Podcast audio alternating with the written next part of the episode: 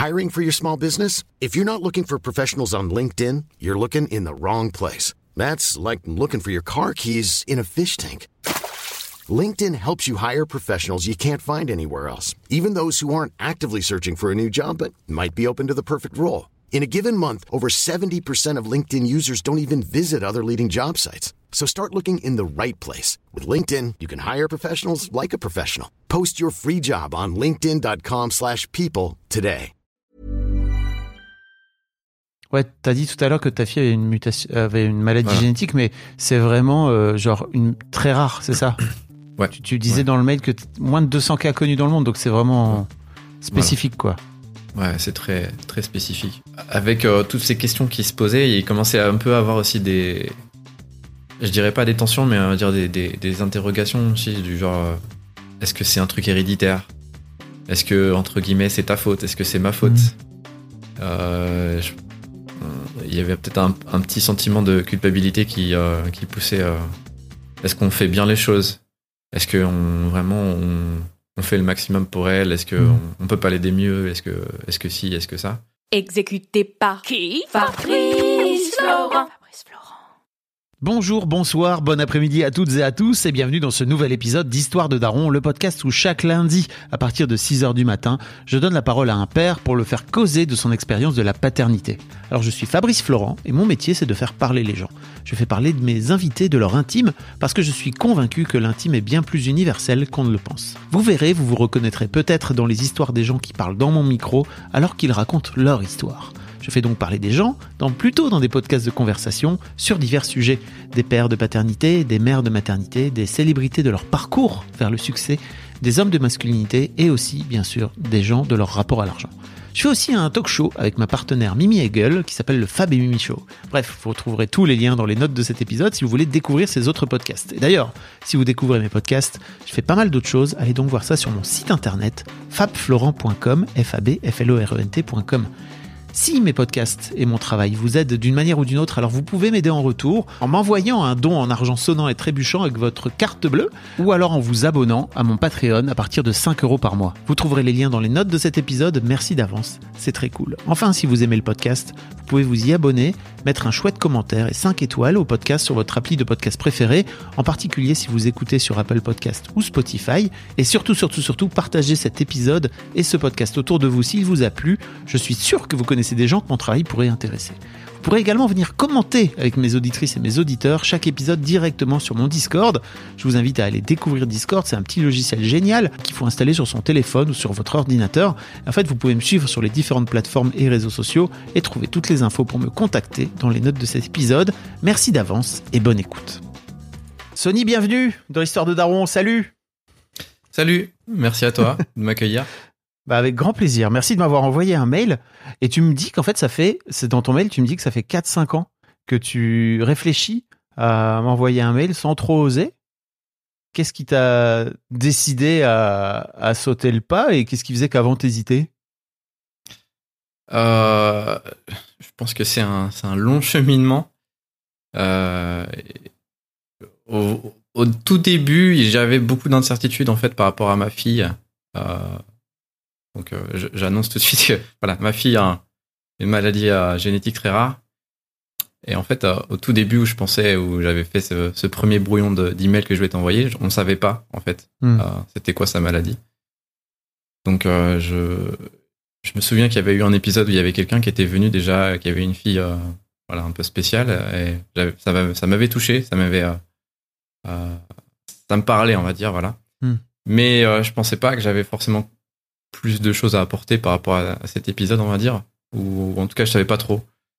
Et euh, bah, depuis, on a, on a su c'est, c'est quoi sa maladie euh, plus précisément. Il y a, il y a pas mal de, de données, de recherches qui sont faites. Et, euh, et les choses s'accélèrent de plus en plus, en fait. Mm. Puis je me suis dit pourquoi pas en reparler. euh, surtout que bah, ces derniers temps, j'avais fait aussi une bonne session de, de rattrapage de tes podcasts. Et puis je me suis dit quand même, ce serait, ce serait dommage de ne pas Mm. participer un jour quand même.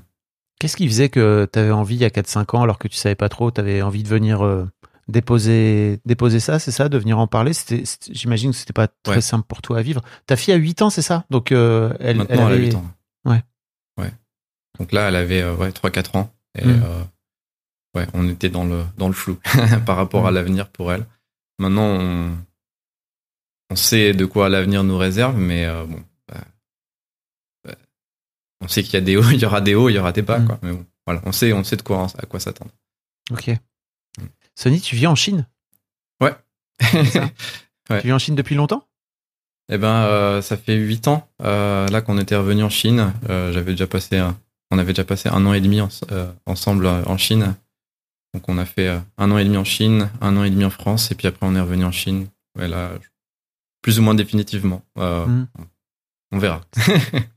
Ça venait d'où le- l'envie de, de s'expatrier euh, en Chine? Alors c'est assez simple. Euh, ma femme est chinoise. voilà. Ok. Donc en fait, euh, ouais, on s'est rencontrés à l'université. Hmm. Euh, on n'était pas dans les dans les mêmes années. Moi j'étais en dernière année, elle était en première année ou quelque chose du genre. Vous, vous étiez, t'as fait tes études en France Enfin, vous avez fait vos études en Voilà, France, c'est ça, c'est ça. Ok. Voilà, on s'est rencontrés à l'université à, à Belfort. Et euh, quand j'ai fini mes études, euh, bah, j'ai trouvé un boulot euh, sur, dans le coin. Et puis, bah, on a continué à, à être ensemble le temps qu'elle finisse les siennes. Et puis, une fois qu'elle a fini ses études, eh ben, on s'est dit, elle avait envie de rentrer un peu en Chine. Et puis, bah, j'ai dit, bah, ok, bah, vas-y, banco, on y va. Ok. Et donc, t'as deux filles? Voilà, maintenant j'ai deux filles. ouais. Donc, euh, ta première fille a 8 ans et demi, c'est ça? Elle va avoir 9 Elle ans va avoir 9 ans? Dans 14 jours.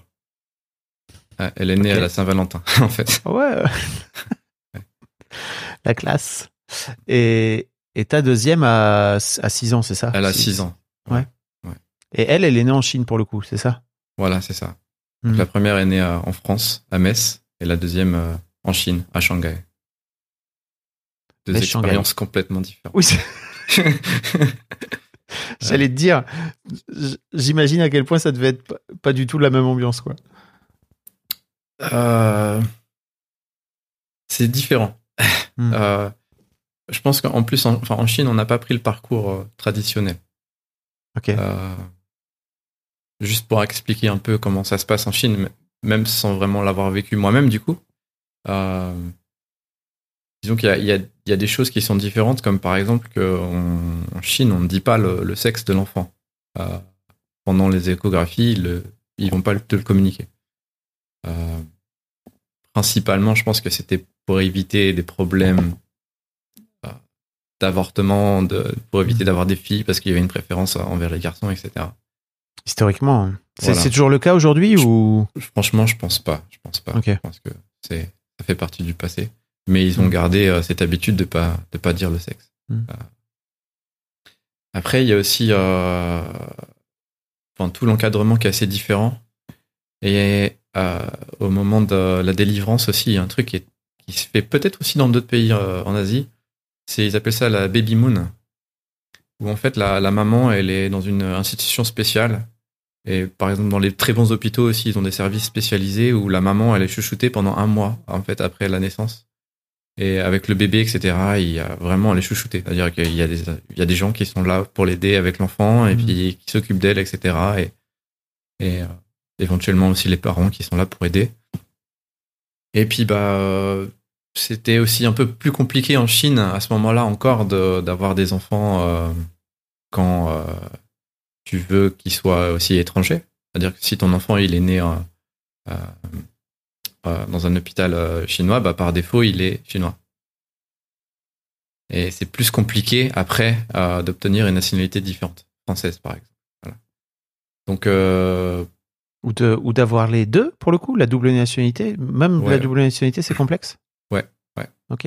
en sachant que la, voilà, la Chine, la Chine euh, ne reconnaît pas les doubles nationalités, Enfin, ou le triple ou Ouais, ouais, ouais. n'importe. Donc en c'est gros, chinois là, ou rien. c'est ça. Euh, Il y a une certaine tolérance jusqu'à 18 ans, c'est-à-dire que les enfants peuvent avoir plusieurs nationalités, mais à 18 ans ils devront faire un choix. Ok. Et du coup, nous, on n'a pas choisi l'hôpital euh, public. Mm. Il y a un truc que j'en repensais aussi, c'est que dans les hôpitaux aussi en Chine, ils font très facilement, ils vont faire plutôt, ils vont aller plutôt vers la voie de La césarienne? la césarienne. Voilà. Ouais. Ouais. Et du coup, bah, c'était pas forcément un truc euh, qui, qui tentait ma femme. Je peux comprendre. Et bah, on- du coup, on a fait le choix d'aller dans un hôpital euh, américain. Donc, c'est un- c'était un hôpital euh, si- sino-américain à Shanghai, euh, qui nous a coûté pas mal de nos économies, mais euh, qui, euh, je dois avouer, quand même, était vraiment au niveau de qualité. Aussi, euh, des soins, propreté, etc. C'était vraiment top. Ça ça même vous a coûté combien l'accouchement pour, pour avoir une idée? 15 000 dollars, je dirais. Ouais, un peu moins. Je- Ok. Voilà. Ouais, J'ai toujours en tête entre 10 et 15 000 dollars. Voilà, c'est ça. on n'a pas pris toutes les options et puis ouais, c'est un peu ça, à peu près ça. on n'a pas fait la baby moon aussi parce que là ça aurait été plus que 15 000 dollars. Hmm. Mais euh, ouais, on a pris ça et puis bah par voie basse, accouchement par voie basse, Mm. euh, qui s'est bien passé. Il y a eu un déclenchement quand même. Euh, je sais pas. Apparemment c'est récurrent parce que déjà pour la première il y a eu un déclenchement. euh, euh, même elle avait perdu les os et on, on a été obligé de déclencher. Ouais. Mais euh, voilà, ça s'est bien passé. Euh, dans une pièce où il y a la chambre, l'accouchement s'est passé directement dans la chambre. avec le médecin qui est venu en pleine nuit, je crois. Et c'était à minuit, je crois. On a fait l'accouchement et puis voilà, c'était bien. Ok. D'où vient ton, ton désir de paternité, Sony?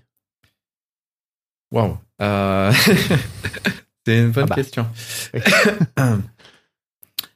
Euh, je crois pas que j'avais le désir de, paternité en fait.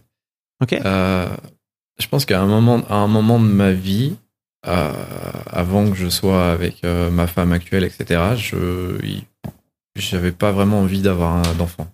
Euh, Ok. J'avais pas envie de me marier. J'avais pas envie d'avoir d'enfant. Euh, J'étais un peu déjà dans le dans l'humeur du temps, on va dire, où euh, Hmm. on se dit, ok, euh, le monde s'effondre, euh, la surpopulation, euh, je voyais pas trop, voilà, le, Hiring for your small business? If you're not looking for professionals on LinkedIn, you're looking in the wrong place. That's like looking for your car keys in a fish tank. LinkedIn helps you hire professionals you can't find anywhere else, even those who aren't actively searching for a new job but might be open to the perfect role. In a given month, over 70% of LinkedIn users don't even visit other leading job sites. So start looking in the right place. With LinkedIn, you can hire professionals like a professional. Post your free job on linkedin.com/people slash people today. Our family has grown. Welcome to the world, Hannah baby. Introducing a new collection, Hannah Soft, made with Tencel.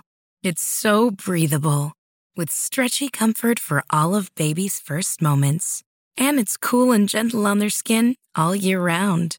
Entrusted Hannah quality for your most precious gift. Hannah Soft, made to last. Shop now at hannahanderson.com.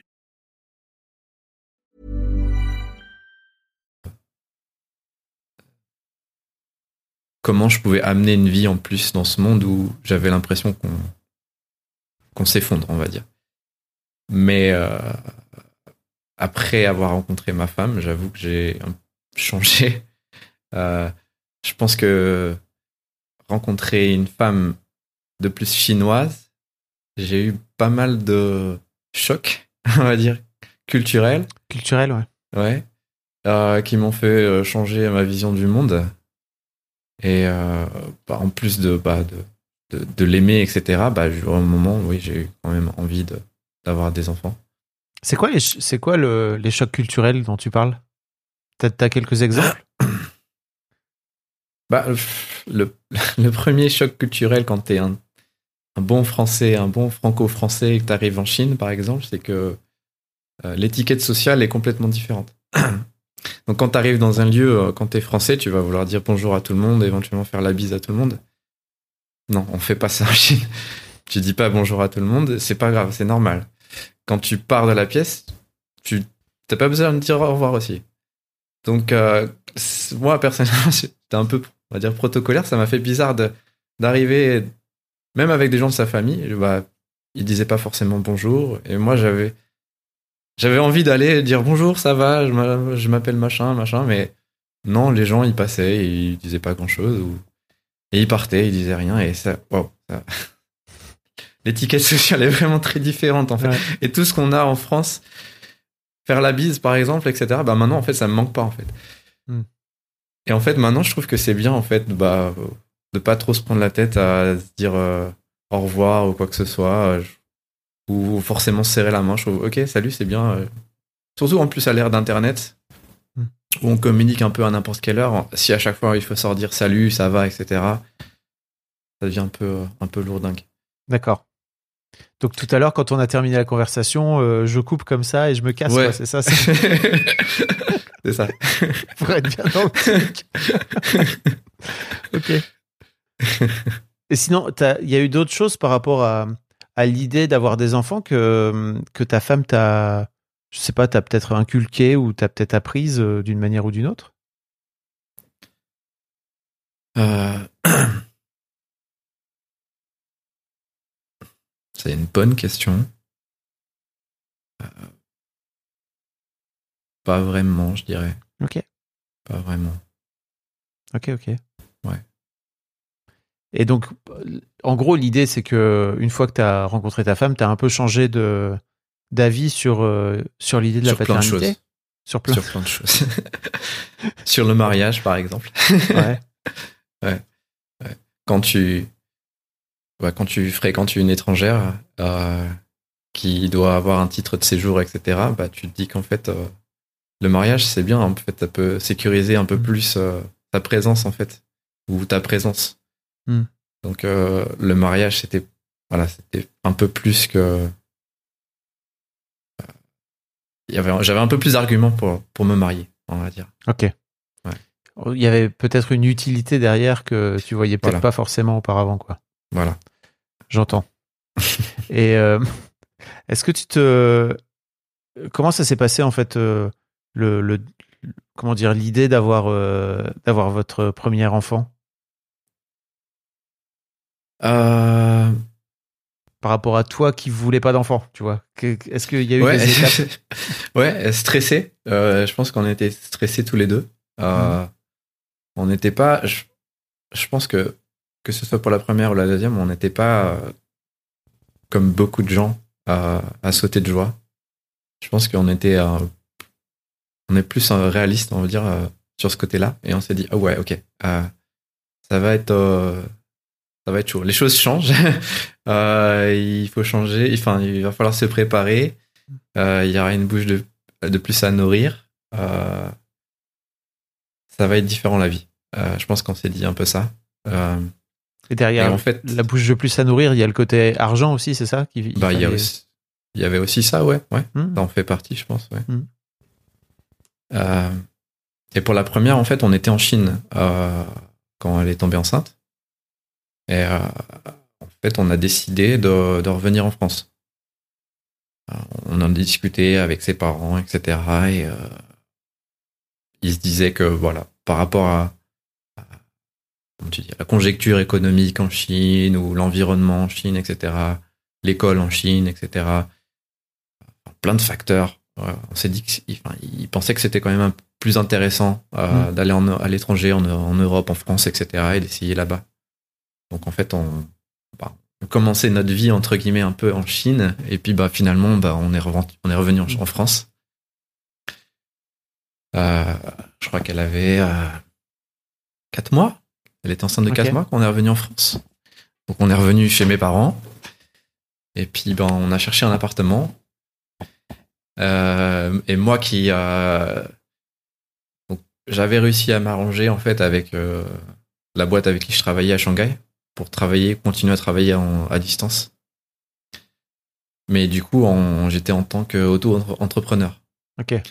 Et ben, trouver un logement en France en étant auto-entrepreneur, euh, en montrant des fiches de paye en dollars et euh, des trucs, des papiers chinois, etc., euh, ça a été difficile de trouver un logement. Et ça a valu pas mal de prises de tête et pas mal de disputes aussi avec ma femme.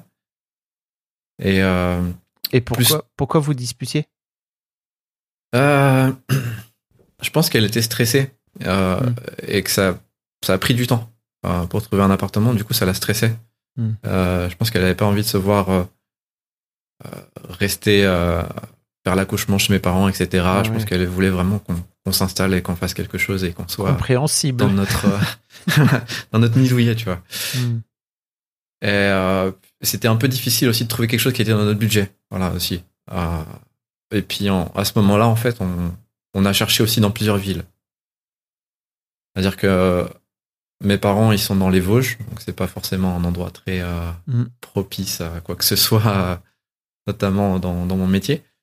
Du coup, on a cherché dans des villes un peu plus grandes. On était au début, on était allé à, bah, chercher à Reims, à Strasbourg, etc. Et puis bon, ça rentrait pas dans, dans mon budget. Donc on a on a cherché, on a cherché, puis finalement on est à la Metz. C'était Ok.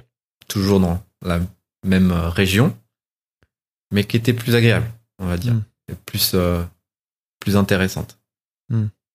Et puis bah puis bah finalement bah on s'est installé, on a réussi à trouver un propriétaire qui était assez cool, qui a accepté euh, bien qu'on était euh, pile poil à la limite des 30% du Mm. budget par rapport au loyer, etc.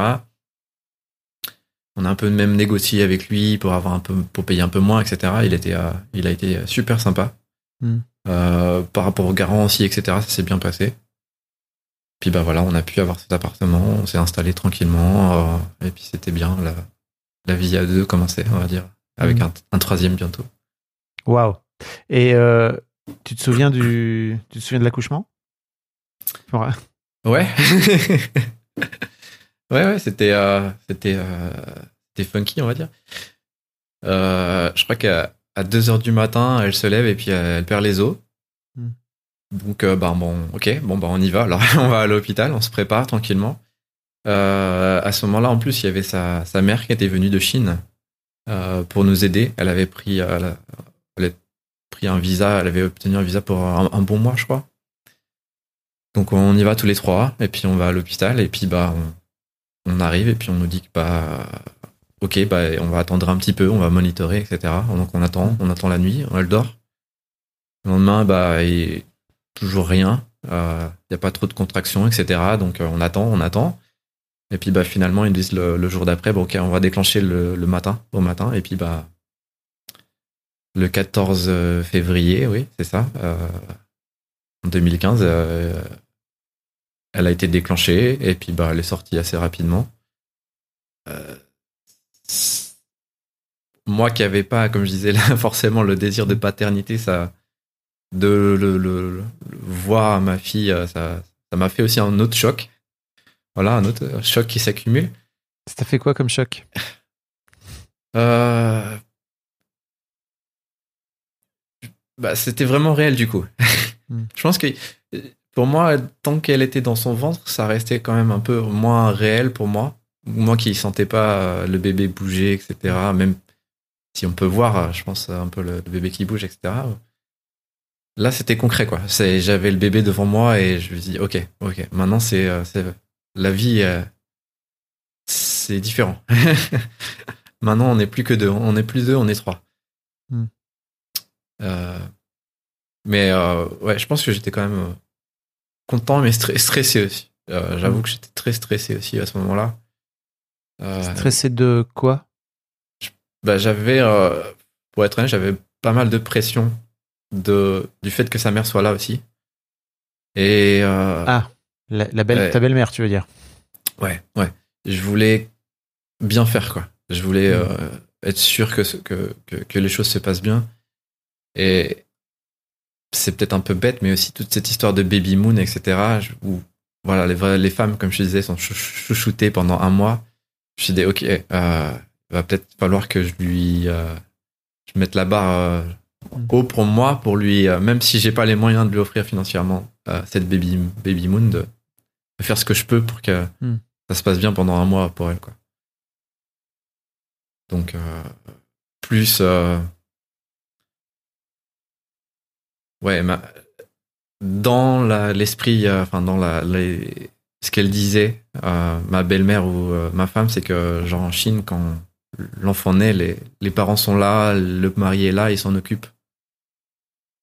Donc, en fait, moi, de ce que j'avais vu ou de ce que j'avais entendu, c'est plutôt euh, un peu plus. ah, comment dire? On prend les choses un peu plus avec tranquillité, je dirais, ou Hmm. peut-être l'homme il va il va rentrer à la maison pour dormir, pour se reposer. Euh, et dans ma l'esprit de ma femme ou de ma belle-mère, non, c'était pas comme ça. Euh, donc j'ai dormi les trois premiers jours à l'hôpital. Ok. Je suis pas rentré à la maison. Et enfin, je suis rentré juste pour prendre une douche. Et euh, c'était difficile en fait. c'était fatigant euh, de rester euh, tout le temps à l'hôpital dans la chambre. T'avais un lit Et- quand même ou tu dormais euh, parce que c'est rare qu'il y ait des endroits avec les- des places pour les papas. Euh, non, il y avait juste une chaise euh, Ah oui. semi-longue. ouais, ouais, c'était chaud. Ok. Pas cool. Ah, quoi. je- Ouais, ouais, c'était. C'était fatigant. c'était Hmm. fatigant. Et t'osais pas dire, écoute, euh, moi je dors pas bien, euh, j'ai besoin, j'ai besoin d'aller dormir, de me reposer pour être, pour être mieux après, quoi. C'était Bah, dur pour toi. J'ai si- négocié un peu, tu vois, mais euh, Hmm. je pense qu'elle, dans son esprit, c'était pas comme ça. Voilà. Hmm. Et elle voyait qu'en France, peut-être c'était comme ça, mais elle voyait pas c'est une- d'une bonne chose, d'un bon œil, on va dire. Bah, j'imagine que si tu viens de la Baby Moon en Chine, tu te dis, oh, moi aussi je veux, je veux pareil, quoi. c'est ça. Hmm. Moi aussi, je vais en comprends. profiter, tu vois. Hmm. Hmm. Même si je suis en France, etc. Et la, la découverte de ta fille, Euh, bah, la c'était, rencontre, euh, finalement. C'était. euh, Ouais, c'était c'était un... pas mal d'émotions. Hmm. Je pense que comme j'étais à l'hôpital euh, toutes les premières nuits, toute la première nuit par exemple, j'ai vraiment passé toute la nuit à la regarder en fait. J'étais vraiment au-dessus du berceau à la regarder. Elle, elle dormait, sa mère. Et la petite, j'ai regardé pendant jusqu'à 6 heures du matin, je crois, ou 7 heures du matin. Et après, j'ai tapé une sieste sur la chaise parce que j'en pouvais plus.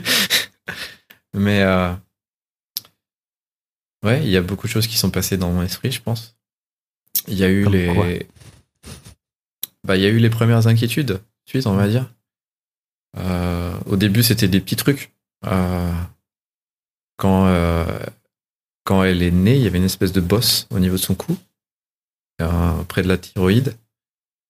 Et ça c'est pas forcément, enfin les médecins l'ont pas forcément remarqué tout de suite, mais j'avais remarqué un peu. Du coup, ça me ça me, ça me trottait un peu dans la tête. Même j'ai j'ai pas trop osé d'en parler. Et puis euh, elle, euh, les premiers jours, elle a- elle perdait du poids en fait, et euh, elle, elle, elle arrivait pas à téter. Hmm. Donc tout de suite, on, on s'est dit bah ok, il y a, je sais pas, voilà, il y a un petit truc un peu différent quand même. Et puis bah on l'a dû, on a dû la mettre biberon. Donc elle a eu des biberons, je sais plus comment ça s'appelle, spécifiques, voilà pour les nouveau-nés comme les prématurés, j'imagine. Et puis bah finalement au bout de trois jours, elle a commencé à reprendre du poids. Et puis bah on est resté encore un jour, un jour ou deux de plus, je crois. Et puis bah comme elle, elle prenait du poids grâce au biberon euh, en bouteille, bah, on a pu rentrer à la maison. Et puis, euh, bah, je pense que ma femme était un peu déçue euh, aussi de ça, du fait qu'elle euh, qu'elle veuille- qu'elle n'arrive pas à téter, quoi. Hmm. Elle, a, elle a essayé, elle a essayé plusieurs fois, etc., mais ça ça marchait pas. Elle n'arrivait pas. Euh, elle n'avait pas assez de force, euh, j'imagine, dans la mâchoire, etc. Et puis bah à la maison c'était euh, c'était très calme. Euh, un bébé super calme euh, qui a fait ses nuits presque tout de suite et on était quasiment obligé de la réveiller en fait pour Hmm. pour pour, pour manger. Donc euh, on n'a pas vraiment connu euh, le problème d'un enfant qui fait pas ses nuits ou ce genre de choses. Même avec la deuxième qui a fait ses nuits très rapidement. Ah ouais. Euh, ouais ouais donc euh, Pas mal. sur ça c'était il y a bien. vraiment, il y a deux teams, hein, tu vois, dans les parents, les parents dont les enfants dorment et le reste. euh, C'est ça. on se rend pas compte de la chance que c'est. Ok, C'est ça. ok. Et puis bah retour à la maison, c'était bien. Euh, J'ai pu me reposer aussi. Mhm. Et puis bah Dormir dans un vrai lit. c'est ça. c'est ça. Et euh, bah, au, bah au bout d'un moment, bah belle maman est repartie en Chine. Donc là, on s'est vraiment aussi retrouvé à, à deux. Donc euh, Mhm. là, c'était aussi euh, les la vie réelle qui commençait, on va dire. où Mhm. Il y, a- il y a- il y avait plus personne qui nous aidait. Mais euh, bon, bah, ça se passait bien. Elle était euh, le Lila, elle s'appelle Lila. Elle était euh, très euh, bah, très calme. Euh, elle bougeait pas beaucoup, etc. Elle prenait le biberon, elle pleurait pas beaucoup. Et puis je pense que c'est au bout d'un mois, ouais, au bout d'un mois avec le pédiatre, euh, elle nous dit quand même elle est un peu hypotonique. Hmm. Donc euh, elle manque d'énergie, elle manque de, de, de vigueur. Elle dit ok. Et puis elle a remarqué aussi à ce moment-là le- la bosse aussi sur le sur le Hmm. dans son cou. Donc euh, on- elle a commencé à faire des séances de kiné parce qu'ils ont pensé que c'était un, un torticolis, congéni- torticolis Ouais. congénital Ok. et qui était peut-être le cas. Euh, J'avoue qu'on maintenant c'est passé. et Peut-être c'est le cas. Euh, vu qu'elle avait pas beaucoup de force, elle est hypotonique. peut-être qu'en sortant, elle a dû, voilà, ça a dû pousser un peu et puis elle a dû faire un congénital peut-être. Et euh, du coup, bah, elle a commencé donc à faire la kiné et puis euh, on a commencé un peu à, à se poser des questions pourquoi elle était hypotonique. Puis on a cherché un peu et puis on a trouvé des trucs.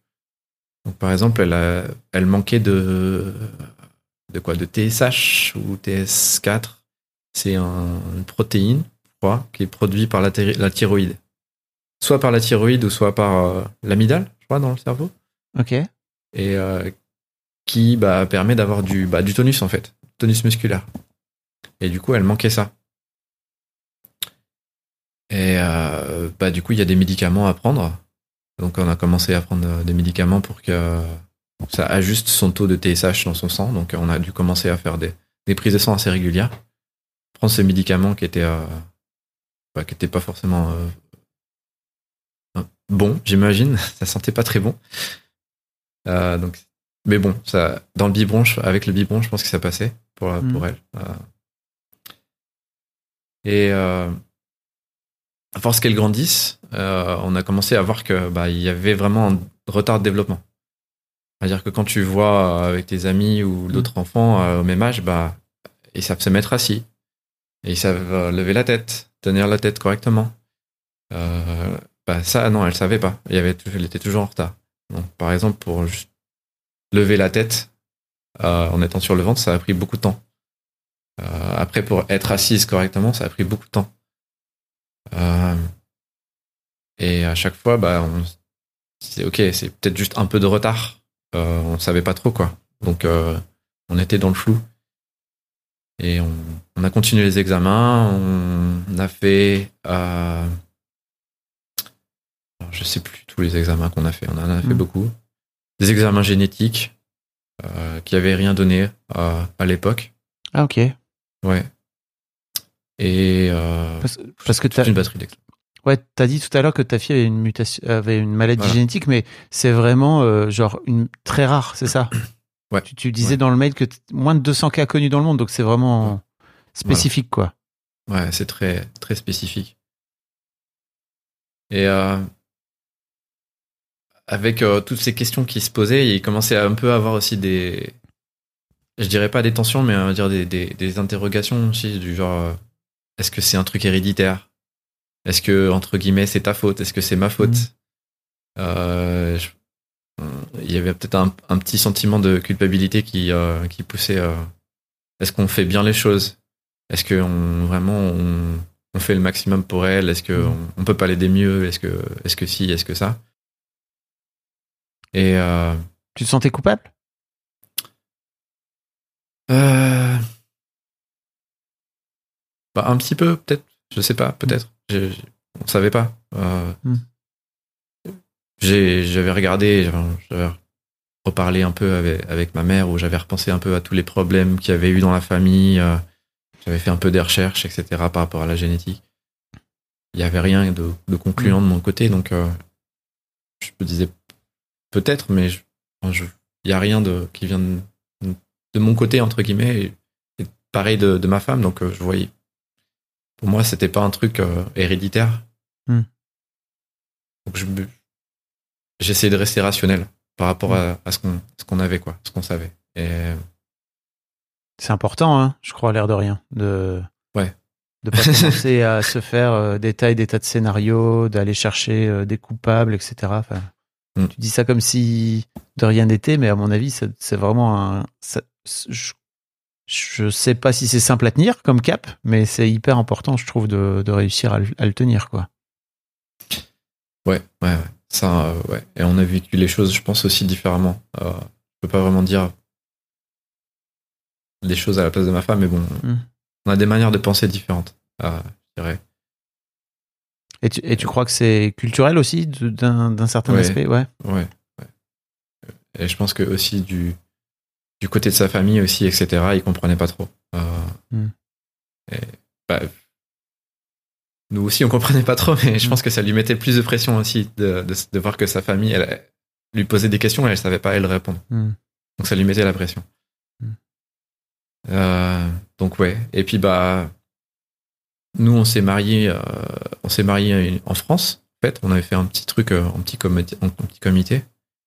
Et puis bah, on avait décidé de faire un mariage aussi en Chine euh, pour euh, un truc un peu plus grand, on va dire, euh, pour, euh, pour faire plaisir aussi un peu à, sa famille et puis à elle, etc. Et bah du coup, quand à peu près qu'elle avait un an, Lila, on est allé en Chine juste pour les pour les vacances entre guillemets, et puis pour se marier, pour faire une Une fête. Voilà une fête de mariage.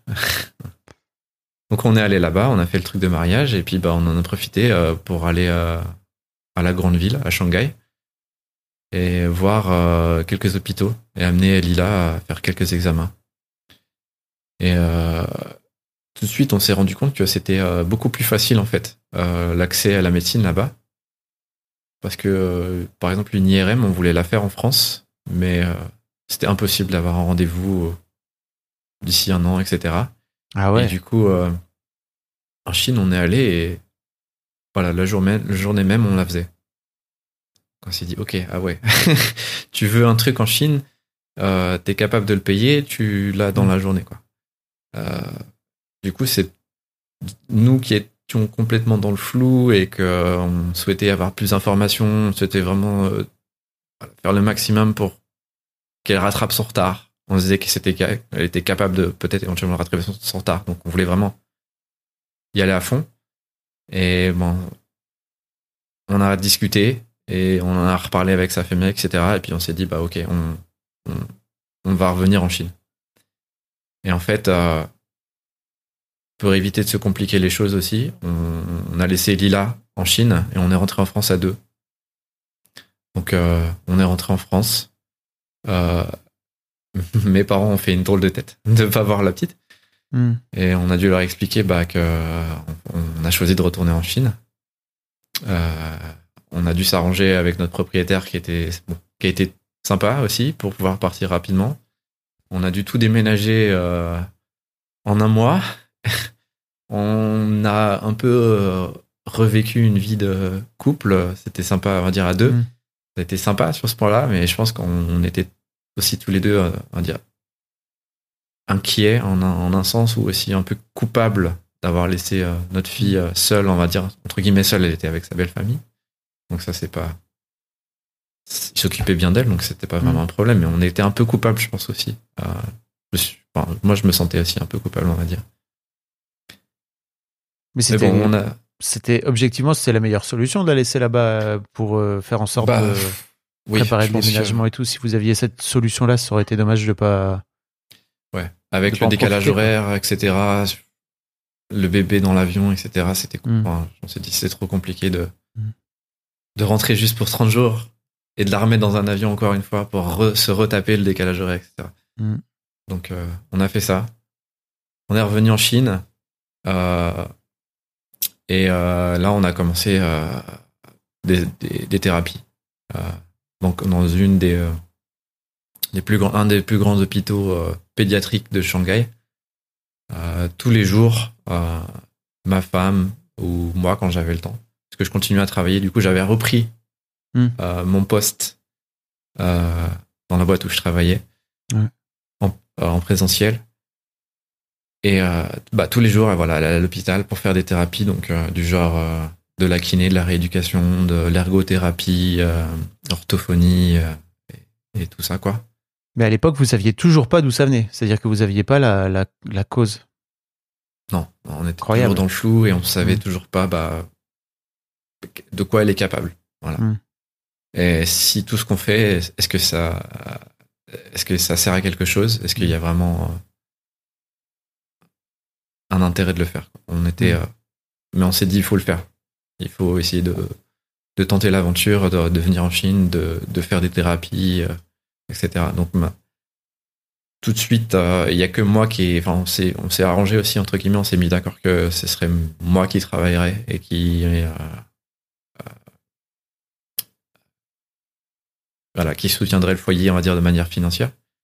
Que j'avais plus d'opportunités qu'elle. Mm. Enfin, en tant qu'étranger, un- c'est plus facile entre guillemets d'avoir un, un poste mieux payé qu'un qu'un chinois. Mm. Donc, euh, donc elle a mis son sa carrière de côté et puis bah voilà, comme je disais, tous les jours elle s'occupait de, de Lila. Euh, elle s'en occupe toujours. Et euh, donc on a fait ça pendant 2-3 ans à Shanghai. Sans toujours savoir c'est quoi le Hmm. où est-ce que ça va nous mener en essayant plein de, de théra- thérapeutes non thérapistes comment dire en français De, de docteur, en fait, d'une manière générale. Enfin, c'est, Ouais. oui. Des, voilà des, des praticiens différents Ouais. euh, plein de choses différentes euh, la belle famille un peu euh, penchée dans les dans la médecine traditionnelle aussi euh, il y a eu de l'acupuncture. Donc, moi j'étais pas moi qui suis rationnel j'étais pas très fan de l'idée j'ai dû euh, accepter me contraindre on va dire à, Hmm. à la tradition on va dire Ouais, pour le coup, euh, t'es en plein dans la culture, quoi. Donc, euh, Voilà. forcément. Donc c'était euh, c'était pas un truc que j'aimais en tout cas accompagner Lila Hmm. là-bas. Se moi, faire piquer, tu veux dire? Voilà. Parce qu'au-delà de l'acupuncture, j'imagine que c'était plutôt de venir mettre des aiguilles dans le corps de ta fille, c'est ça qui te, Voilà, qui c'est te ça. dérangeait et surtout que bah elle pleurait quoi. Hmm. Et moi qui suis je suis je répète rationnel et qui vois qu'il n'y a pas de preuve scientifique de l'acupuncture. Hmm. J'ai dit ok euh, c'est difficile d'expliquer ça, de Mm. chan- faire changer les, les esprits, les avis, etc. Donc euh, euh, voilà. Bon, malheureusement, ou je, sais pas. Euh, on a dû, on a fait ça un petit peu. Ouais. Elle a fait aussi pas mal de de massages chinois traditionnels, ce genre de choses. Ou pareil, elle pleure et c'est des trucs un peu. Enfin, je, je voyais pas trop l'intérêt aussi, mais on a on a essayé, on a essayé plein de choses. Et euh, Ça n'a pas été simple, en tout cas, j'ai l'impression, ce, ce parcours médical là pendant ces, ces 3-4 ans là. Non, il y a eu, ouais, il y a eu quelques disputes. Hmm. Ouais, sur ce genre de choses où, je- voilà, sur les trucs un peu traditionnels, un peu, un peu new age, euh, je, je- Hmm. j'aimais pas trop, donc. euh, Hmm. Et puis bah, ouais, il y a eu. C'était difficile quand même euh, de d'y aller tous les jours. Donc des fois, je voilà, je moi aussi, je faisais l'effort aussi quand je s'il y avait des jours où je pouvais y aller, accompagner ma, ma fille à, à l'hôpital. C'est moi qui l'amenais.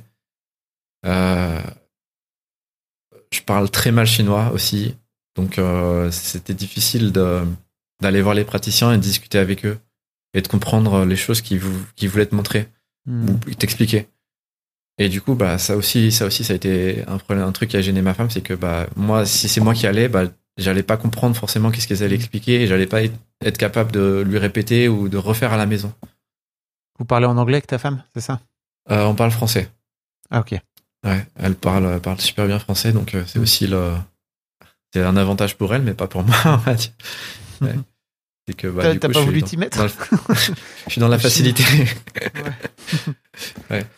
Bah, je- c'est difficile de s'y mettre. C'est une Ouais, ça j'imagine. Hmm. Ouais, c'est difficile. Et euh, ouais, du coup, à, à un moment, euh, sa mère, elle avait des relations euh, de business avec euh, des gens un peu partout en Chine. Et euh, il y a quelqu'un qui, je connais pas tous les détails, mais quelqu'un qui lui a dit, euh, elle, a, parlé de sa, petite fille. Et il y a quelqu'un qui lui a mentionné un hôpital, une nouvelle clinique dans le nord de la Chine, dans une autre province, dans une ville pas très connue, mais une, on dire une grosse ville quand même. Et ma, ma belle-mère en a reparlé avec sa, sa fille, etc. Et puis elle l'a convaincu d'essayer. Et après, euh, ma, ma femme est venue me voir et m'a elle m'en a parlé. Et moi, tout de suite, j'étais un, j'ai explosé. J'ai dit, mais c'est n'importe quoi. Pourquoi tu veux aller là-bas C'est super loin, etc. Et en fait, j'étais toujours dans l'esprit que c'était genre une médecine, médecine, traditionnelle, genre de choses. Et je me suis dit, c'est bon, j'en ai, j'en ai ras-le-bol de. Et j'ai explosé à ce moment-là. Et, finalement, bah, j'ai dit, ok, on va essayer. Et on est parti en voiture, euh, 9 heures de route. Euh, avec euh, pas mal de des bonnes valises, euh, un enfant, euh, moi, ma femme, mon beau-père. Et on est arrivé là-bas et puis bah on est arrivé par un coin de la ville où c'était euh, tout euh, pourri, je sais pas comment dire. mais Ouais. tout de suite, on a une mauvaise image de la ville en arrivant. On est arrivé par le pire quartier, je crois. Et puis bah finalement on a rencontré les gens euh, de la clinique, etc. Et puis on a dit ok, on va aller, on va vous voir. Et puis on est allé à la clinique. Et puis finalement bah après un ou deux jours, deux jours même, je crois, on, a même dî- dîné avec euh, les, les gérants de la clinique, etc. Et, euh, je crois que c'était des élus locaux aussi euh, de la ville. Et puis on s'est dit que quand même c'était pas mal au niveau de la qualité des soins dans leur dans leur ce qu'ils avaient en termes de moyens financiers, de et de et l'endroit, etc. C'était un peu étonnant. Hmm. Et le, le gérant avait aussi euh, pas mal d'ambition pour en faire vraiment un pôle de national, je dirais, de bah, de rééducation pour tous les enfants spéciaux. Et euh, il y avait des lits, donc il y avait des il y avait de l'hospitalisation, il y avait des enfants qui étaient là tout le temps, euh, qui vivaient là-bas. Et nous, bah, on vivait pas là-bas, elle vivait pas là-bas, on avait, on nous avait prêté un appartement, euh, quelqu'un, une connaissance de sa belle-mère. Et en fait, voilà, on, on est allé là-bas pour essayer, ma femme est restée là-bas, en fait. Ma femme et ma fille sont restées là-bas. Moi, au bout d'une semaine, je suis rentré à Shanghai, euh, bah, tout seul. et puis, bah, on a commencé comme ça, euh, bah, moi, j'étais à distance, en fait. Euh, je, passais, peut-être une semaine à Shanghai ou deux semaines à Shanghai et puis je venais le week-end. Et puis elle, bah voilà, elle, au lieu d'aller tous les jours à- à- en thérapie à Shanghai, elle allait tous les jours en thérapie à, dans la petite ville. Mhm. Et puis bah au bout d'un moment, il y a eu, euh, elle a voulu refaire des tests. Alors ça se passait bien, on va dire. Puis bah c'était euh, un peu fatigant quand même de faire les trajets. En plus, euh, je sais pas. mon- 600 bornes, tu dis, c'est ça? Ouais, je, fais- je faisais les trajets en avion en plus. Ouais. Donc, euh, Hmm. mini cu- culpabilité par rapport à, l'empreinte carbone, mais on va dire, euh, je, je me disais, ok, bon, c'est pour, pour ma fille, donc c'est pas très grave. Enfin, faut que je le fasse. Hmm. Et puis, dès- enfin, dès que je pouvais, j'essayais de venir plus, et j'ai négocié de plus en plus de, de temps euh, pour travailler à distance. Et puis, on était vraiment dans un, on vivait dans un petit appartement qui était euh, petit, petit, je dirais. Hmm. Et euh, et euh, ah tiens, j'ai en fait j'ai oublié qu'il y avait la- mon deuxième enfant qui était né aussi.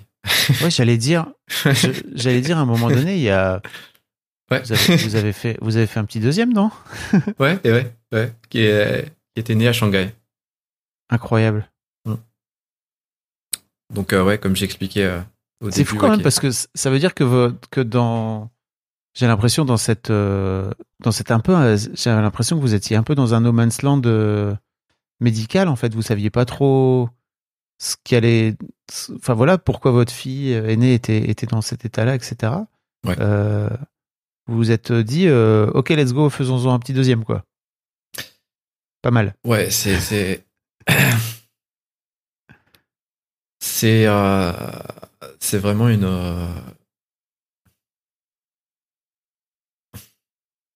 je sais pas. J'arrive pas à me souvenir en fait.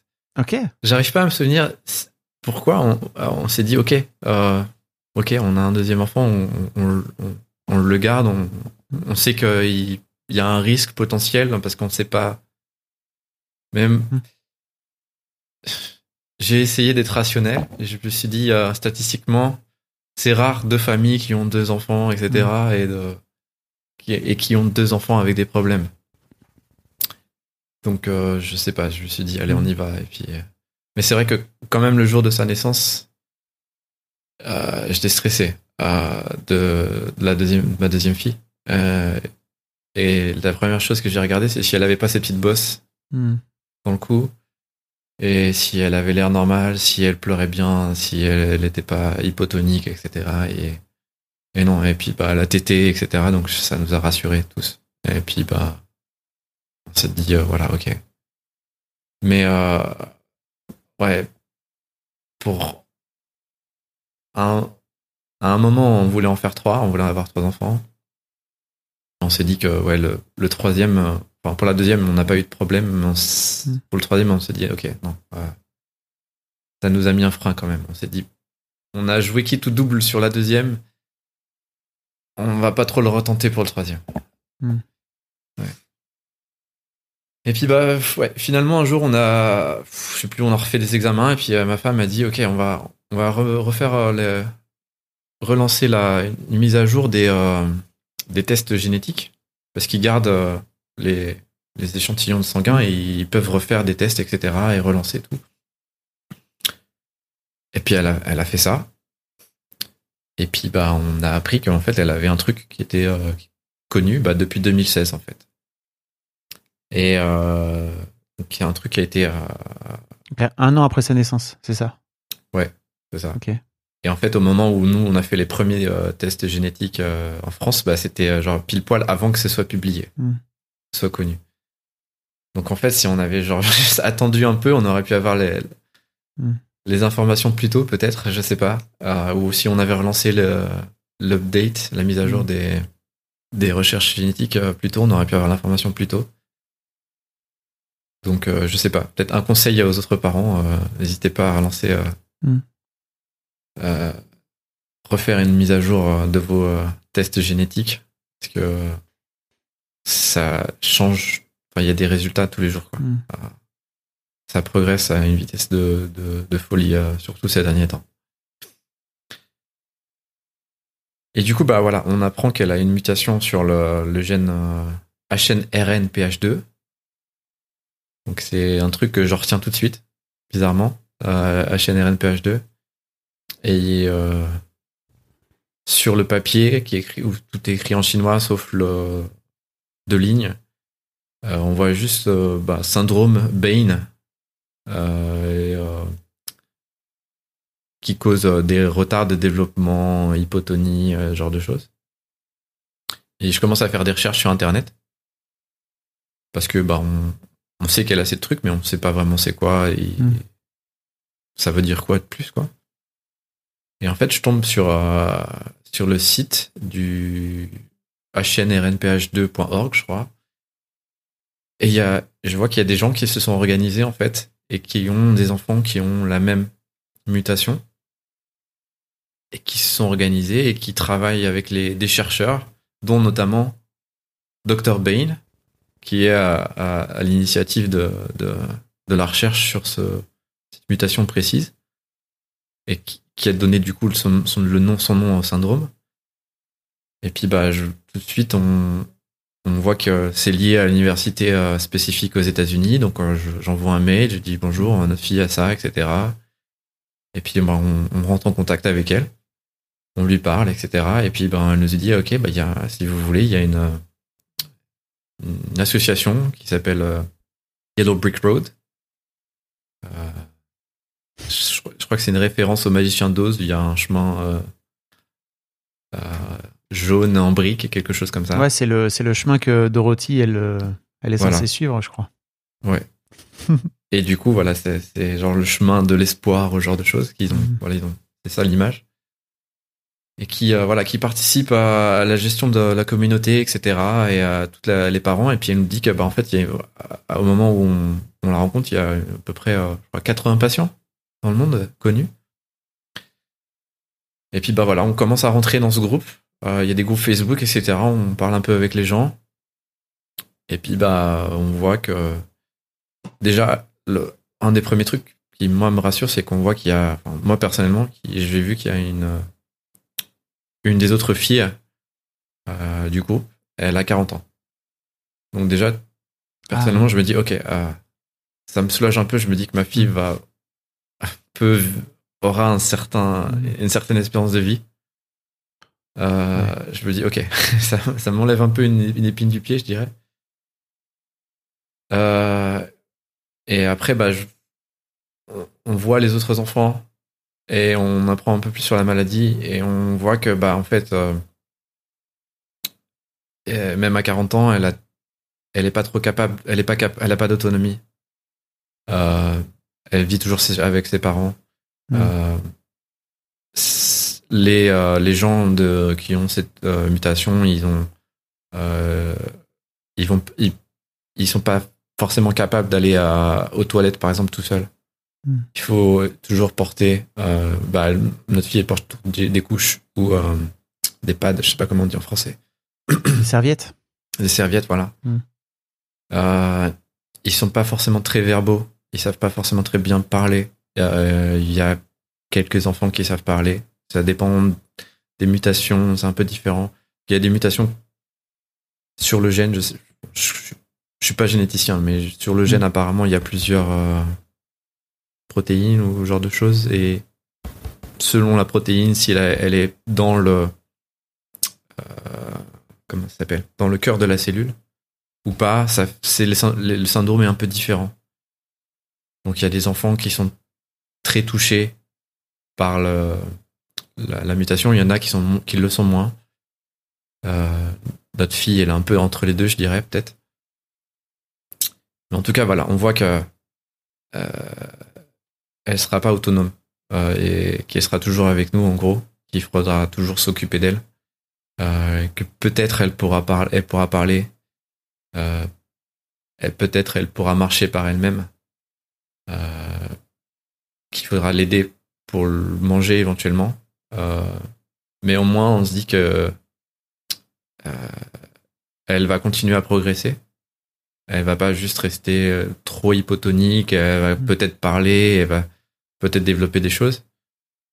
Et on se dit que bah, elle aura quand même une espérance de vie qui, qui a l'air d'être euh, normale. Euh, pour l'instant, on sait, il n'y a pas d'autres patients de plus de Mm. 40 ans, donc euh, 40 ans, c'est déjà bien, je dirais. Donc, euh, tout de suite, on, on voit que, bah, euh, ok, on, on, a, on a fait le maximum pour elle. Passé vraiment beaucoup de temps à, l'accompagner, à, à déménager, aller ici, ça, etc. Bah, au final, peut-être que ça n'a pas forcément aidé à grand chose, mais euh, on sait que bah, maintenant, on doit juste l'accompagner. Euh, on doit continuer à, à toujours à lui faire des thérapies, etc. Il faut toujours, elle va toujours en, en thérapie. Mais on en fait beaucoup moins. Avant, elle passait vraiment des journées entières là-bas. Maintenant, elle y va tous les matins. Et euh, c'est des trucs, euh, on en fait un peu moins qu'avant. Euh, et puis, bah. Ah, Voilà. Je sais pas.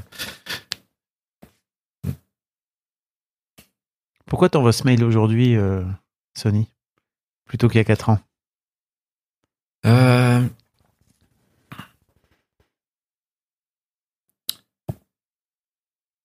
Pour deux choses, je dirais peut-être. Euh, Mm.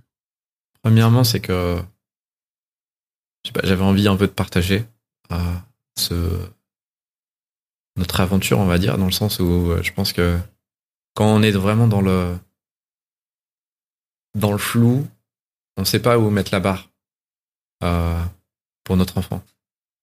Et maintenant qu'on n'est plus dans le flou, bah on sait qu'on peut mettre la barre à,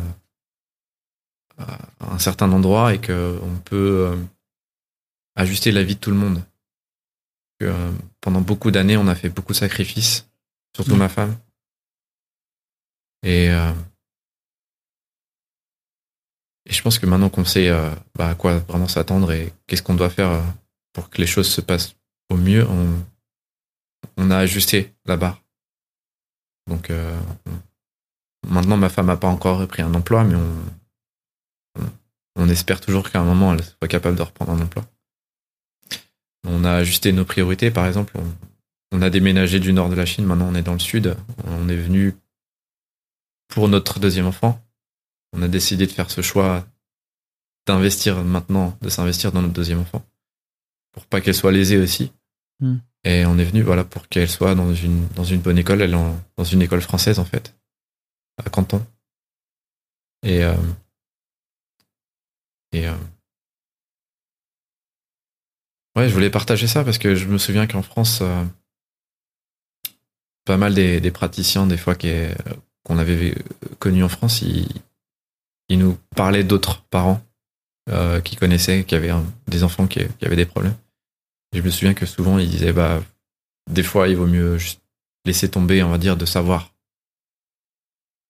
Et ça m'avait un peu, euh, enfin j'avais un peu en, en travers de la gorge ce truc. Mm. Moi j'avais envie de savoir en fait. Après je peux, je sais pas. euh, peut-être qu'il y a d'autres personnes, ils peuvent voir les choses différemment. Peut-être qu'ils peuvent avoir envie de laisser tomber, ne pas savoir et. Mais moi, je trouve que savoir, ça, ça nous a quand même aidé à réajuster les choses et à- et voilà, plus s'adapter à- pour tout le monde. Voilà, pas juste pour notre enfant, pour, pour que tout le monde ait, ait, euh, sa part du gâteau, entre guillemets. Je sais pas Mm. comment dire. mais- Et tu disais qu'il y avait une deuxième raison pour laquelle tu voulais Oui, partager aussi? C'est que, euh, comme je disais, les choses vont vite en génétique. Et euh, la, sur sa mutation précise, il y a. euh, comment ça s'appelle? Il va y avoir des, euh, des essais cliniques qui vont commencer cette année sur un, sur un médicament génétique. Il y aura un seul patient qui va commencer ça dans les mois qui arrivent. Donc, euh, voilà, je. Il y a d'autres cas en France, il y a d'autres familles en France. Euh, euh, J'avais un peu, ouais, un peu envie de euh, donner le message. Je sais pas si jamais il y a d'autres gens qui t'écoutent, qui ont un enfant qui a la même, le même syndrome que le mien, HNRNPH2.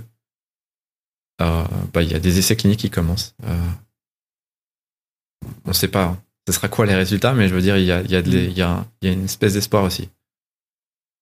Ça vous a fait du bien de, de retrouver cette base-là de, de parents euh, et donc euh, de pouvoir partager, voir aussi qu'il y avait. Parce que pour moi, c'était aussi peut-être l'un des trucs que tu cherchais toi. C'était, OK, des retours d'expérience finalement, de gens qui sont peut-être plus loin, entre guillemets, que, que vous, vous en êtes aujourd'hui, quoi. Ouais, ouais, ouais, ouais. Ça, c'est. euh, ça, ça réconforte un peu. Hmm. Même si, euh, pour l'instant, tous les parents, je j'en ai rencontré aucun, physiquement, je dirais. Euh, c'est que des discussions sur Facebook. Euh, après, il y a eu. Ouais, il y tous les ans, il y a des conférences. Euh, pendant le Covid, il y avait des conférences en ligne. Donc euh, là, on s'était un peu vu en ligne, on va dire. Mais là, il y a des conférences aussi qu'ils organisent tous les ans. euh, il y en a une aux États-Unis et il y en a une en France depuis l'année dernière. Donc je- là, je considère, je suis en train d'y réfléchir à y aller, Mm. à y aller cette année. Même si c'est compliqué, je pense, de voyager avec un, un enfant spécial.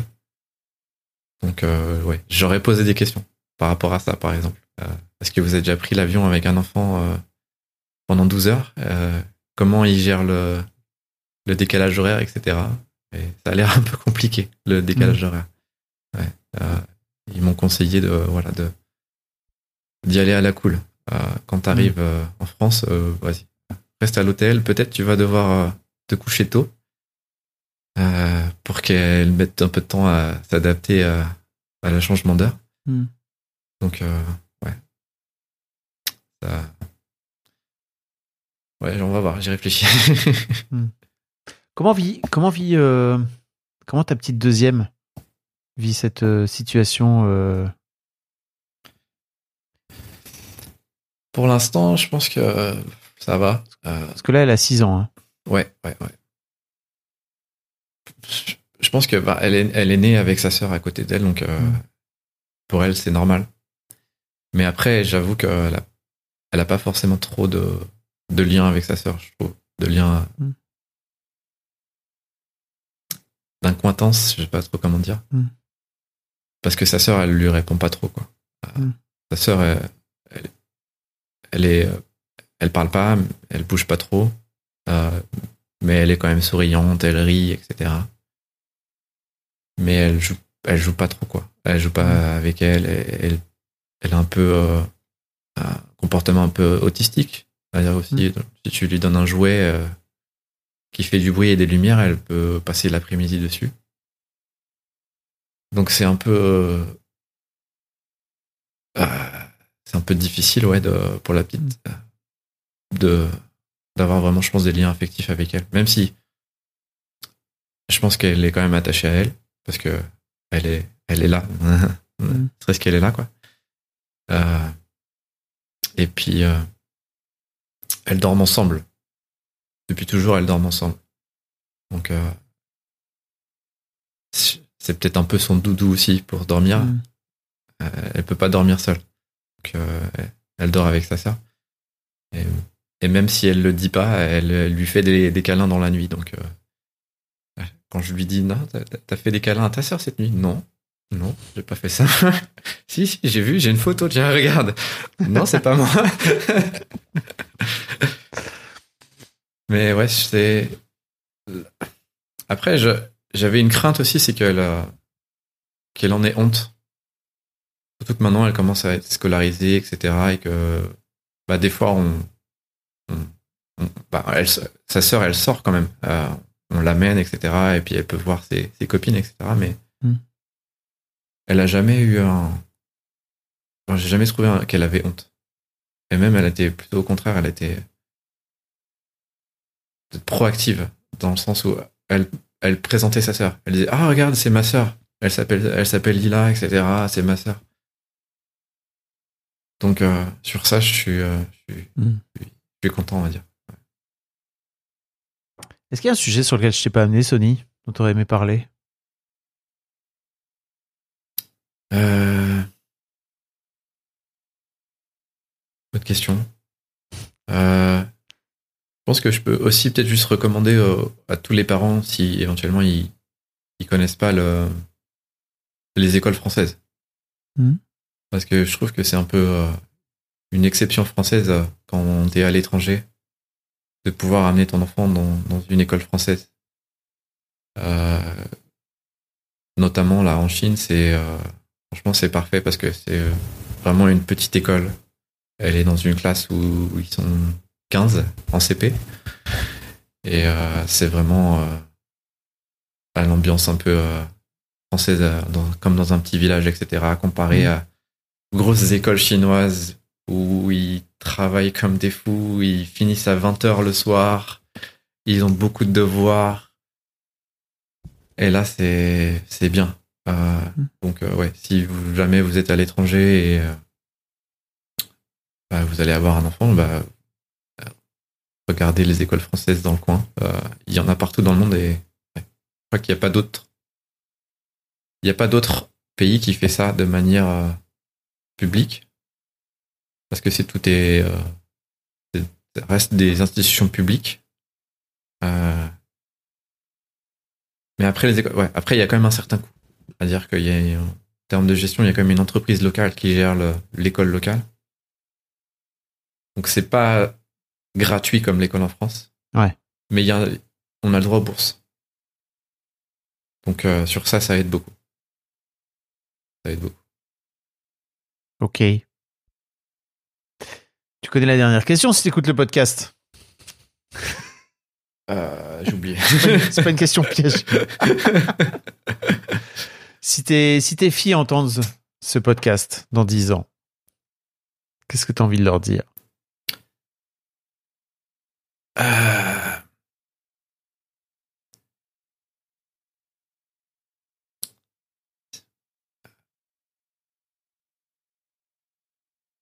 Si, si Lila, elle entend le podcast et si elle est capable de le comprendre, s'il y a eu un médicament qui magiquement a soigné son, sa capacité d'apprendre,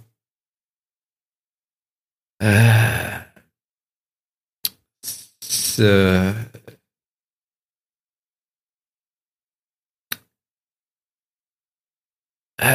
J'aurais juste envie de lui dire, bah, on a fait tout ce qu'on a pu pour toi et on, sera toujours là. Donc on peut.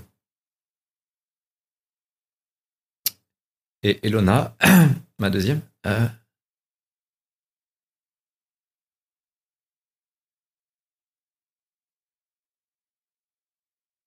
euh, euh, euh, juste lui dire que qu'elle se prenne pas la tête avec sa sœur, Ah, dans le sens où voilà, c'est pas c'est pas à elle de s'occuper de sa sœur, Mm. c'est à nous. Euh, on n'a pas conçu Elona pour euh, pour nous aider à pour être une voilà une aide pour s'occuper de sa sœur. T'as l'impression Voilà. qu'elle est qu'elle prend un peu ce rôle-là parfois? Non, non, non, non, ça va. Et justement, c'est bien. Hmm. C'est bien. Je, je, je- veux, je veux pas lui, euh, je veux pas lui donner, euh, comment dire, ce fardeau. Euh, Hmm. Je veux pas lui donner ce fardeau. Donc j'espère que que cette, cette, j'espère que t'es fier de ta sœur quand même, et que ça t'empêche pas de faire quoi que ce soit dans la vie. Voilà.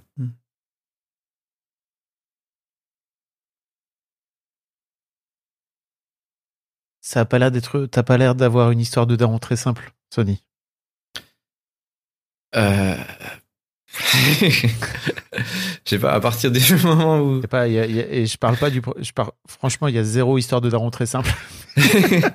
ouais, quand on écoute le podcast, on se rend compte. Il n'y en a pas beaucoup. Franchement, j'ai eu quatre mecs peut-être dans en, en sept ans où je me disais, ça a l'air d'être super simple pour toi. Waouh. Ouais. Qu'est-ce que t'as appris? Tout au long de ce parcours sur sur toi? Sur moi, euh, Hmm. que euh, j'étais capable de changer, je pense. Hmm.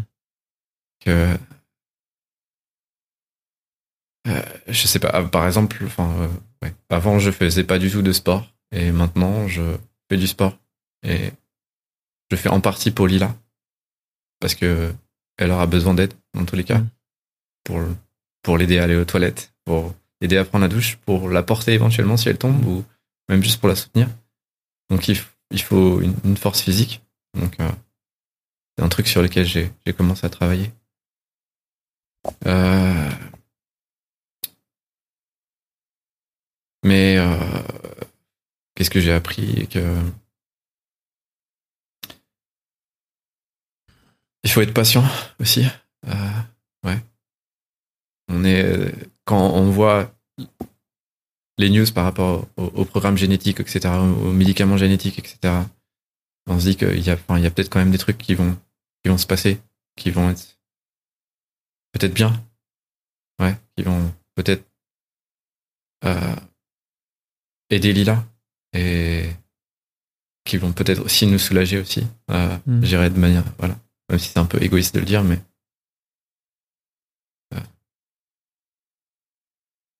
donc euh, ouais, être patient, euh, être résilient et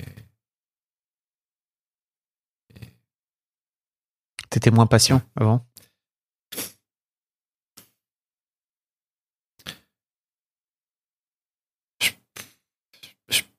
Je suis pas très, enfin, ça dépend, ouais. Je suis pas, par exemple, avec Lila, je suis très patient, oui. Mais avec Elona, ma deuxième, je suis moins patient. Hmm. Même, voilà, même si je suis patient, je, ça dépend, voilà. Je m'adapte, on va dire, j'ai un comportement différent envers les- mes deux enfants. ouais.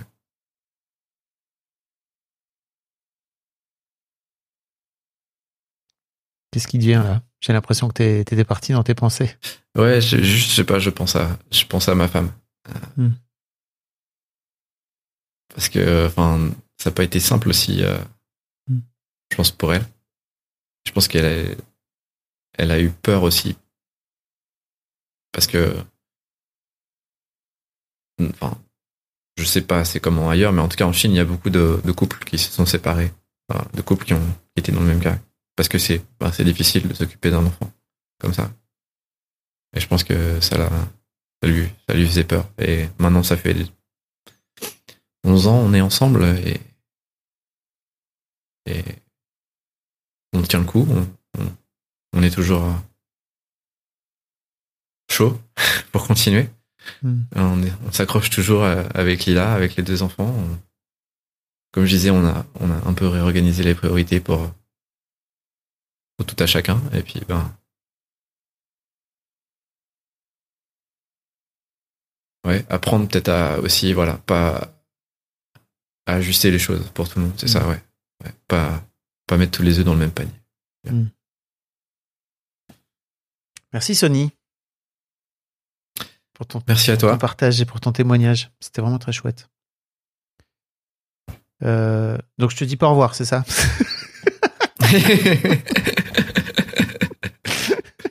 Non, juste disparaît comme ça. Merci bien. T'es l'un ninja. Un grand merci à vous d'avoir écouté jusqu'au bout. Pensez à rejoindre le serveur Discord pour venir commenter avec le reste de ma commu. Je vous trouverai tous les liens dans les notes de cet épisode. Et si mon travail vous plaît, je vous rappelle que vous pouvez m'offrir en échange un peu de sérénité en vous abonnant à mon Patreon ou en m'envoyant de l'argent en vous munissant de votre CB. Vous trouverez tous les liens dans les notes de cet épisode également. Bonne fin de journée et j'espère à très bientôt pour un nouvel épisode de podcast.